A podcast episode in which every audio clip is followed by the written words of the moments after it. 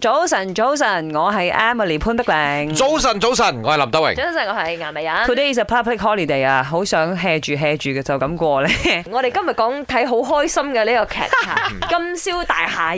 OK，呢啊個我哋今日講嘅題，啊開心咩？好多人睇到 都好煩。因為諗緊啲劇情啊，邊個係 啊？好燒腦係啦，啊係，啊，唔知道你有冇睇咧？所以今日問下大家，誒、你嘅觀後感咁樣係嘛？你林生點啊？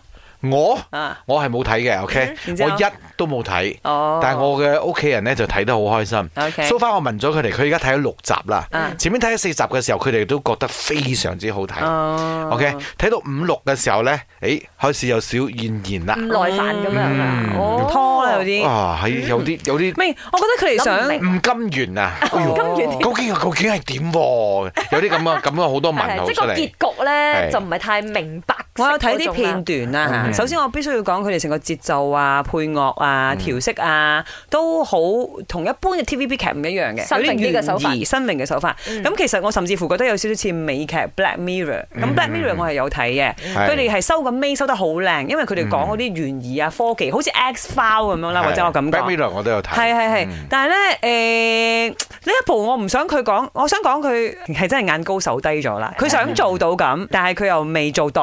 嗯哦但係演員嘅演技就真係唔可以否認係好嘅。咁可能佢啊係都係想測試下個市場，係啊啲華係啊係人市場接唔接受得到類似咁樣咁一定要嘅中文劇啦我。都趁住呢個啊至少哦幾個假 practice 期，嗯咯，係係。望下一兩集先，即係認真去睇一兩集。係啊係啊我同你講，即係民間嘅高手即係嘅。分分啱鐘，啱我啱係好中意嗰只，我係啊咁係咪啊好咯。我覺得你可以唉睇我知咁多做乜嘢誒喎？嗯胡鴻鈞同埋 Shiga 嗰集，我覺得誒又唔錯。我觉得相比起《金宵大厦》第一季，这一季的啊、伏笔会来得更加多，所以就会让人有一种很意犹未尽的感觉。呃，我觉得在内容上或许还可以来得更完整一点。不过这部剧的演员确实是表现很出色，所以就会让人有一种很想继续看下去，然后为这部剧增添了不少的色彩。